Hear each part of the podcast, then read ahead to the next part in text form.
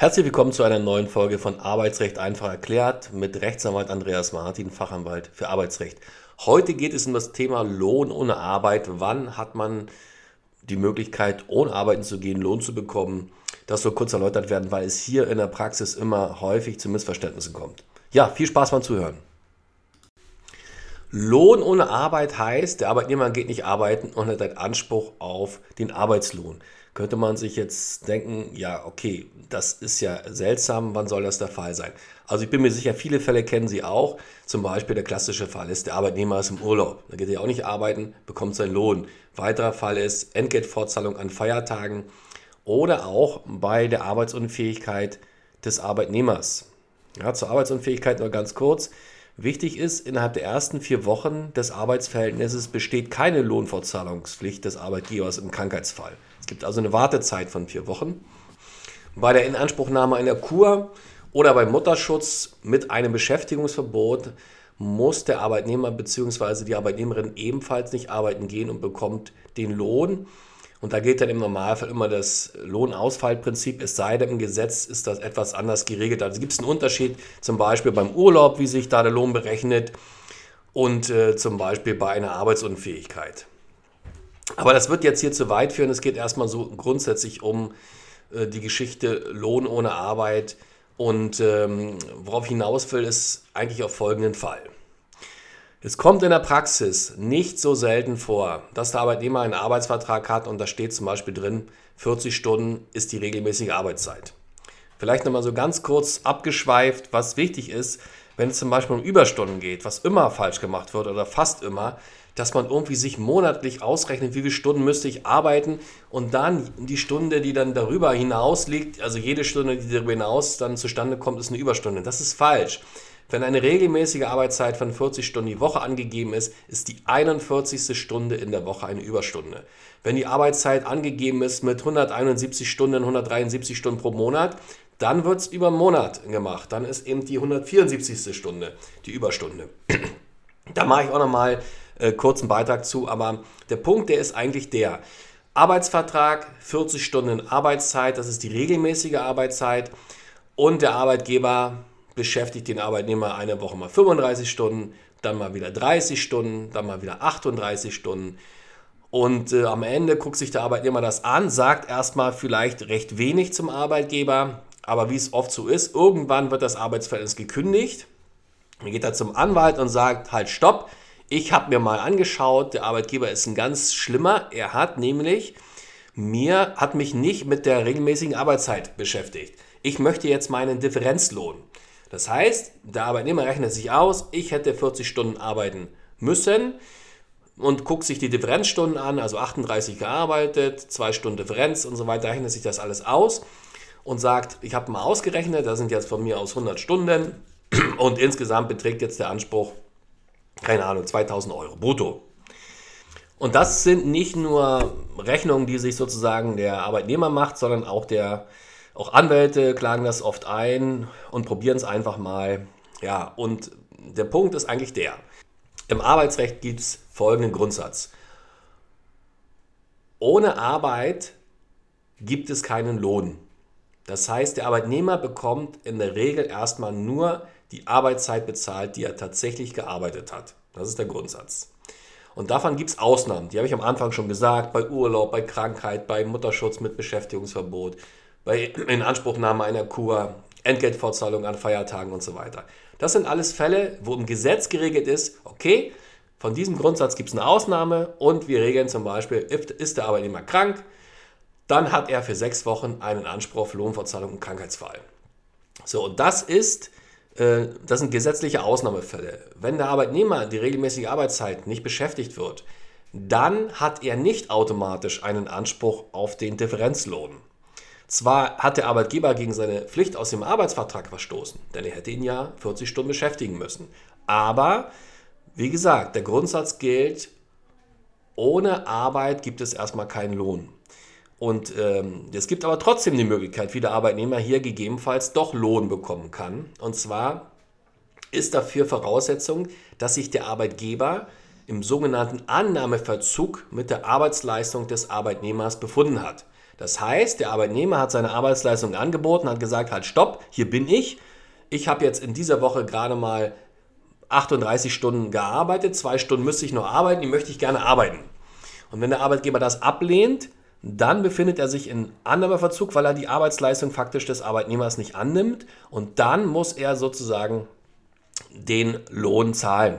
Ja, so, jetzt, fragen, jetzt kann man sich fragen, na gut, wie oft kommt das vor? Ganz, ganz ehrlich, es kommt ganz selten vor. Weil im bestehenden Arbeitsverhältnis scheuen sich viele Arbeitnehmer auch so ein bisschen mit es auf eine Konfrontation ankommen zu lassen. Sie wissen nicht, dass sie ihre Arbeitskraft anbieten müssen. Und in der Regel ist auch ein tatsächliches Anbieten erforderlich. Also wenn da jetzt nur eine E-Mail kommt oder man irgendwie einen Brief schreibt, das ist alles problematisch, weil der Normalfall ist das tatsächliche Anbieten. Es kann aber in bestimmten Fällen auch, und da kommt, das kommt es auf den Einzelfall an, auch ein wörtliches Angebot ausreichend sein. Also wenn jetzt der Arbeitnehmer sieht, okay, da arbeite ich so nicht mehr lange, ja, dann sollte er anfangen zu sagen, okay, hier 30 Stunden, 10 Stunden muss ich noch beschäftigt werden. Das und das auch nachweisbar, ne? weil Sie können sich nicht vorstellen, später im Prozess, auf einmal gibt es eine ganz große Gedächtnislücke beim Arbeitgeber, wenn es um solche Sachen geht, nee, der hat nie was gesagt. Ja?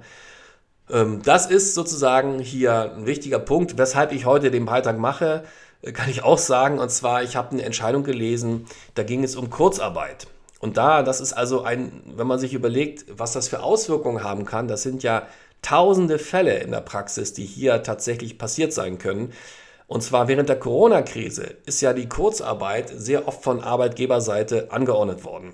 Das können Sie nur mit Zustimmung des Arbeitnehmers machen. Da gibt es eine Ankündigungsfrist, die müssen Sie wahren. Da gibt es viele, viele Voraussetzungen, die so gut wie nie oder selten in der Praxis eingehalten wurden. Es gibt auch die Möglichkeit, dass man im Arbeitsvertrag das vorher schon mal reinschreibt und so weiter, dass Kurzarbeit angeordnet werden kann und der Arbeitnehmer unterschreibt ja den Vertrag und wenn diese Klausel wirksam ist, dann hat er auch wirksam zugestimmt, hat aber kaum jemand gemacht, weil niemand hat irgendwie mit Corona gerechnet. Jetzt steht es drin, aber früher stand es nicht drin. So, und jetzt stellen Sie sich mal folgenden Fall vor. Betrieb mit 1000 Leuten, der Arbeitgeber ordnet die Kurzarbeit nicht ordnungsgemäß an. Irgendwo gibt es einen Formfehler. Und jetzt kommt erstmal ein Arbeitnehmer und sagt halt, stopp, ich war zu Hause, Kurzarbeit null, habe nur so und so viel Lohn bekommen, hätte eigentlich so und so viel Lohn bekommen müssen. Differenz 1000 Euro im Monat, A 12 Monate, ja, bitte 12.000 Euro zahlen und klagt das ein. Und so ähnlich war der Fall, um den es jetzt hier auch ging. Und zwar kann ich auch gleich sagen, ich werde mal die Entscheidung hier verlinken unten. Das ist eine Entscheidung gewesen vom Arbeitsgericht Stuttgart und da gab es auch so eine Anordnung von Kurzarbeit im Arbeitsvertrag. Und im Endeffekt war aber die Anordnung der Kurzarbeit unwirksam. Aus welchen Gründen ist jetzt nicht ganz so wichtig. Jeweils kam der Arbeitnehmer und sagte halt, stopp, Kurzarbeit null, ich mache jetzt mal richtig viel Geld ähm, hier geltend und hat dann einen Antrag gestellt. Also der Antrag, der ist so eine Seite lang, ja, immer, weiß ich was, für April 2020 4.140 Euro brutto, abzüglich gezahlter 2.883,5 28 netto und so weiter. Das kann man so machen, also so Differenzbeträge. Im Endeffekt sind es mehrere 10.000 Euro. Um die ging es und im Endeffekt hat sich das Arbeitsgericht damit beschäftigt. Ich meine, das Arbeitsgericht äh, Stuttgart, ja, ist nicht das Bundesarbeitsgericht. Das heißt, äh, es kann alles noch ganz anders entschieden werden. Aber interessant finde ich das Urteil schon. Und zwar Arbeitsgericht Stuttgart vom 6.12.2022. Ähm, ich verlinke es unten, wie gesagt, und jeweils vom Ergebnis her meinte das Gericht, die Anordnung der Kurzarbeit ist unwirksam. Ja, das heißt erstmal, erste Hürde hat der Arbeitnehmer genommen, aber der Arbeitnehmer hätte irgendwo irgendwas machen müssen, damit sich der Arbeitgeber im Annahmeverzug befindet. Und da meinte das Arbeitsgericht, was ich meiner Ansicht nach ist das ein bisschen dünn. Es muss, er muss wenigstens seinen Unwillen zum Ausdruck bringen. Also er muss irgendwo klarstellen, ich bin mit der Anordnung der Kurzarbeit nicht einverstanden. Also eigentlich ist ein Angebot erforderlich, dass er sagt, hier bin ich, ich möchte arbeiten. Ja, das ist, so wäre es meiner Ansicht nach äh, so, aber wir wissen ja, drei Juristen, vier verschiedene Meinungen. Äh, interessant ist eben nur, stellen Sie sich mal vor, jetzt würde, weil das Bundesarbeitsgericht hat schon mal ähnlich, so ähnlich äh, entschieden, dass es nicht erforderlich ist, dass der Arbeitnehmer seine Arbeitskraft anbietet. Und das hält zur Folge, dass faktisch dort wo die Kurzarbeit unwirksam angeordnet wurde, der Arbeitnehmer einen Differenzlohnanspruch hat.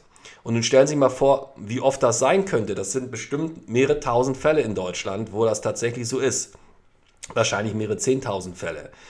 Und äh, wie gesagt, ich bin mir recht sicher, dass in den meisten Fällen Arbeitnehmer ihre Arbeitskraft nicht angeboten haben. Aber wenn man jetzt meint, dieses Angebot ist nicht erforderlich, ja, dann müsste der Arbeitgeber erhebliche Summen zahlen. Und dann spielt noch wieder, dann kommen wir wieder zur nächsten Frage, sind die Ansprüche vielleicht verfallen? Da gibt es ja die Geschichte mit den Ausschlussfristen, oft in Arbeitsverträgen und Tarifverträgen, aber in einer bestimmten Höhe, Mindestlohnhöhe können sie nicht verfallen. Äh, wobei sicherlich durch die in der Kurzarbeit null ist ja Geld gezahlt worden. Also ähm, da wird dann nicht allzu viel übrig bleiben, wenn's nur, wenn man nur die Mindestlohn Geld machen kann. Ja, also das sozusagen als kleine Überlegung am Rande, Kurzarbeit angeordnet, kein Annahmeverzug, weil der Arbeitnehmer hätte sagen müssen, halt stopp, ich bin damit nicht einverstanden, ich möchte arbeiten. Ja, und dann besteht die erhebliche Gefahr für den Arbeitgeber, dass er gegebenenfalls hier Lohn zu zahlen hat, und zwar den Differenzlohn. Ja, das sind nur meine Anmerkungen dazu. Äh, und wie gesagt, die Klammer außenrum um, diese, um diesen Fall ist wieder der, ohne Arbeit gibt es keinen Lohn. Ja, wenn ich nicht arbeite, bekomme ich keinen Lohn und dann muss ich mich auf einen Ausnahmefall berufen und den darlegen und notfalls auch die tatsächlichen Voraussetzungen beweisen. Gut, ja, vielen Dank fürs Zuhören und äh, bis zum nächsten Mal. Dankeschön.